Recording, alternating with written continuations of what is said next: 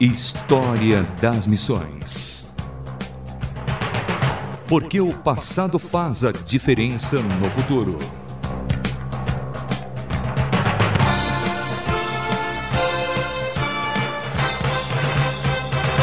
Olá, sou Samuel Matos e no História das Missões de hoje iniciaremos uma série que mostrará a vida e obra de grandes personagens da história e das missões da Igreja Protestante. Falaremos hoje sobre um desses grandes personagens, Charles Haddon Spurgeon, que ficou conhecido como o Príncipe dos Pregadores. Charles Haddon Spurgeon, aos 16 anos, pregou seu primeiro sermão. No ano seguinte, tornou-se pastor de uma igreja em Waterbeck, Cambridgeshire, Inglaterra. Desde o início do ministério, seu talento para a exposição dos textos bíblicos foi considerado extraordinário.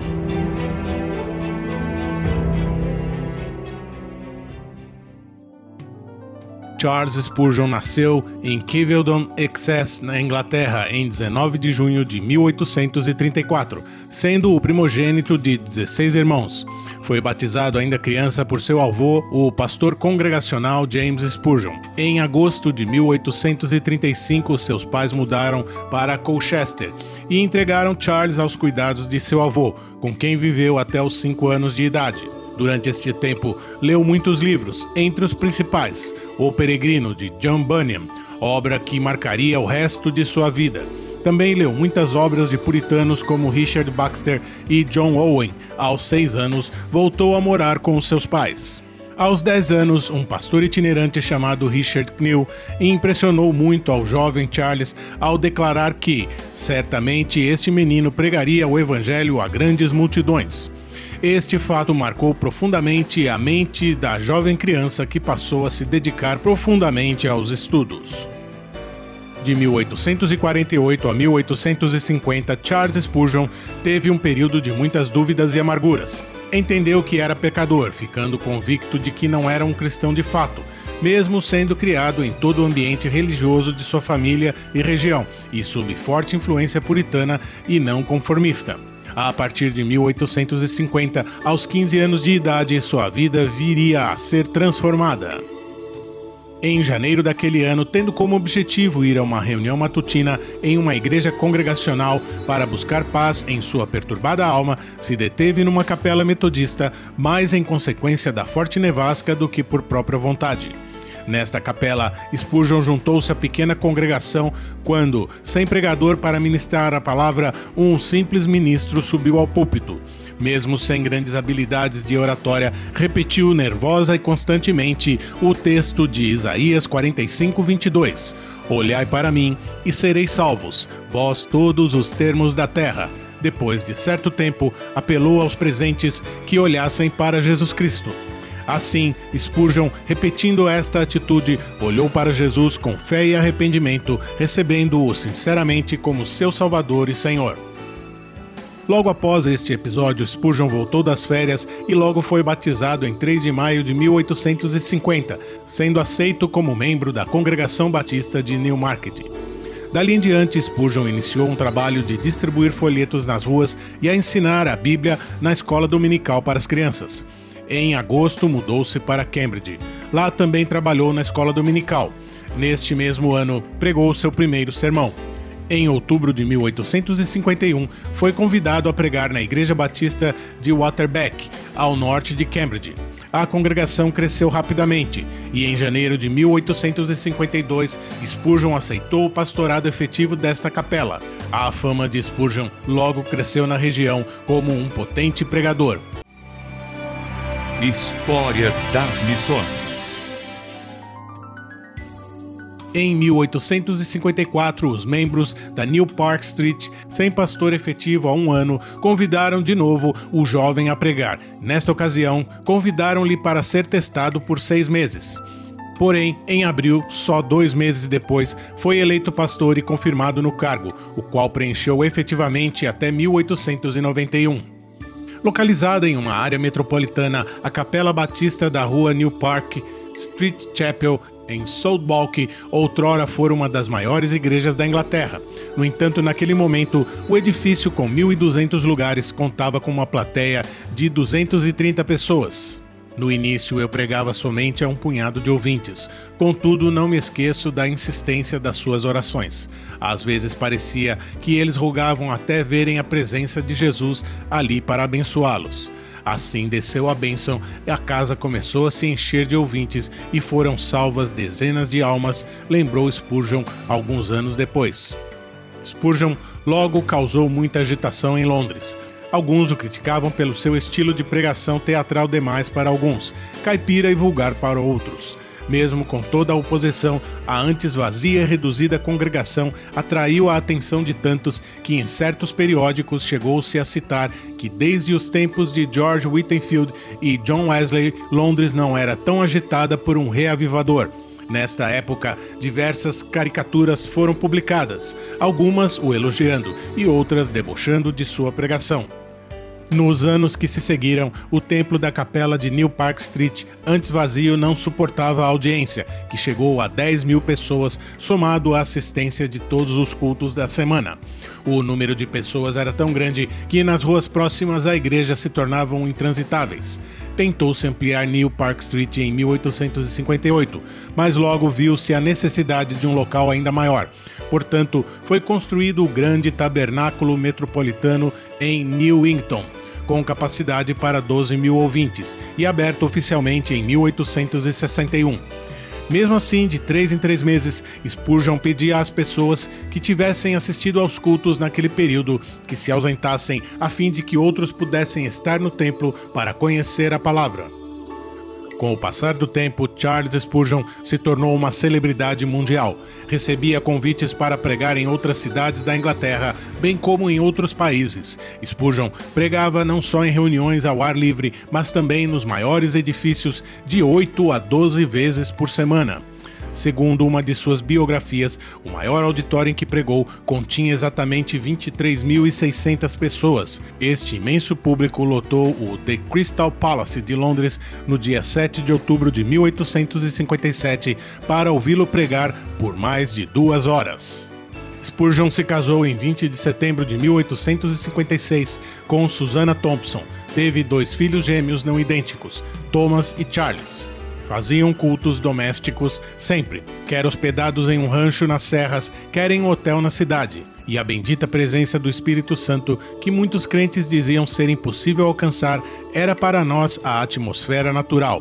Vivíamos e respirávamos nele, relatou certa vez Susana. A importância de Charles Haddon Spurgeon como pregador é evidente e chega até os nossos dias, principalmente através de seus trabalhos impressos. Alguns amigos seus começaram em 1855 a publicar semanalmente os sermões de Spurgeon, que eram vendidos a preços populares. Naquela época era uma prática muito comum a publicação e distribuição de sermões escritos pelos maiores pastores tanto da Inglaterra como dos Estados Unidos. Os sermões pregados por Spurgeon no domingo de manhã eram publicados na quinta-feira seguinte e revisados pelo próprio Spurgeon. Os sermões pregados no domingo de noite e quinta-feira de noite eram reservados para a futura publicação. Isso e mais alguns sermões escritos por ele, quando doente, formaram um acervo tal que garantiu a publicação semanal até o ano da morte de Spurgeon. Até 1917, totalizaram 3.653 sermões publicados e divididos em 63 volumes maior que a Enciclopédia Britânica e até hoje considerada a maior quantidade de textos escritos por um único cristão em toda a história do cristianismo. O sermão número 537, A Regeneração Batismal, foi o que mais se divulgou quando Spurgeon era vivo. A demanda chegou a 300 mil impressões em uma semana. Em 1892, os sermões de Spurgeon já eram traduzidos para cerca de nove línguas diferentes. Muitos sermões de Spurgeon eram enviados via telégrafo aos Estados Unidos e republicados por lá. Spurgeon, além de obra semanal de seus sermões, também escreveu e editou 135 livros durante 27 anos e editou uma revista mensal denominada A Espada e a Espátula. Seus vários comentários bíblicos ainda são muito lidos. O Tesouro de Davi, uma compilação de comentários sobre Salmos, levou mais de 20 anos para sua conclusão, e Dia a Dia com Spurgeon, uma coletânea com resumos de seus sermões, tornou-se um clássico da literatura. Spurgeon, desde o início de seu pastorado, começou a treinar alguns jovens que ele queria terem o um chamado para a obra evangelística e pastorado. Com o tempo, muitos jovens começaram a requerer de Spurgeon instrução, e ele, junto com George Rogers, abriram em 1856 o Colégio do Pastor. Spurgeon bancava as despesas dos alunos com o lucro da venda de seus livros e sermões. Depois de certo tempo e o aumento dos alunos, as aulas eram dadas na antiga e desocupada capela de New Park Street. Várias conferências pastorais na época de Spurgeon foram realizadas neste colégio, posteriormente impressas e distribuídas em formato de livros. Até mesmo um brasileiro, João Manuel Gonçalves dos Santos, foi enviado pelo Dr. Robert Calley do Rio de Janeiro em 1872 para se preparar para o ministério pastoral neste colégio. Depois da morte de Spurgeon, em sua homenagem, o colégio foi renomeado como Spurgeon College e sua sede foi transferida para um novo prédio. Hoje continua sendo uma instituição de preparação de pastores ao ministério. Em conexão com este trabalho surgiu uma associação de comportores, responsáveis pela evangelização e distribuição de material evangelístico e teológico, contando com centenas de associados. Mais tarde, Susana Spurgeon abriu um fundo para distribuição de literatura para pastores em um fundo de ajuda aos pastores pobres. Quando Spurgeon chegou a Londres, a capela de New Park Street mantinha uma casa destinada aos cuidados de viúvas pobres e necessitadas. Neste local, elas viviam gratuitamente. Em 1866, após uma reunião de oração, Spurgeon sentiu o desejo de abrir um orfanato para meninos. Um ano depois, foi aberto outro orfanato, esse para meninas. Neste período, foi aberto um fundo de ajuda aos necessitados da igreja. Outros grupos de senhoras tinham uma associação de benfeitorias e uma sociedade para ajudar moças pobres grávidas.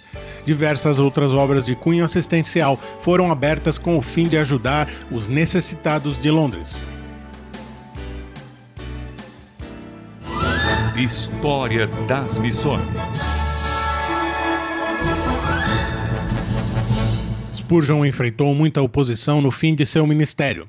Em 1887, ele foi envolvido no que se chamou a controvérsia do declínio, descrevendo o declínio teológico das igrejas inglesas. É certo para muitos que essas controvérsias teológicas, que foi travada em sermões, reuniões e editoriais, desgastou ainda mais a debilitada saúde de Spurgeon. Sua esposa Susana também tinha graves problemas de saúde. Muitos sermões seus eram lidos e outros escritos e enviados ao tabernáculo para leitura, para suprir a falta de um pastor. Em 1891, sua condição se agravou, forçando Spurgeon a convidar o pastor presbiteriano americano Arthur Pearson para assumir temporariamente a função principal no tabernáculo. Spurgeon ficou em Menton, sul da França, em retiro, esperando que o clima quente do local o ajudasse em sua recuperação. Em 31 de janeiro de 1892, houve uma grande piora em sua saúde, levando-o ao óbito aos 57 anos de idade. O corpo de Spurgeon foi trasladado da França para a Inglaterra, onde foi sepultado no West Norwood Cemetery próximo a Londres. Na ocasião de seu funeral, em 11 de fevereiro de 1892, muitos cortejos e cultos foram organizados em Londres e 6 mil pessoas levaram adiante o seu caixão, lendo o texto de sua conversão, Isaías 45, 22. Olhai para mim e sereis salvos, vós todos os termos da terra. Junto do túmulo há uma placa que diz: Aqui jaz o corpo de Charles Haddon Spurgeon, esperando o aparecimento do seu Senhor e Salvador, Jesus Cristo.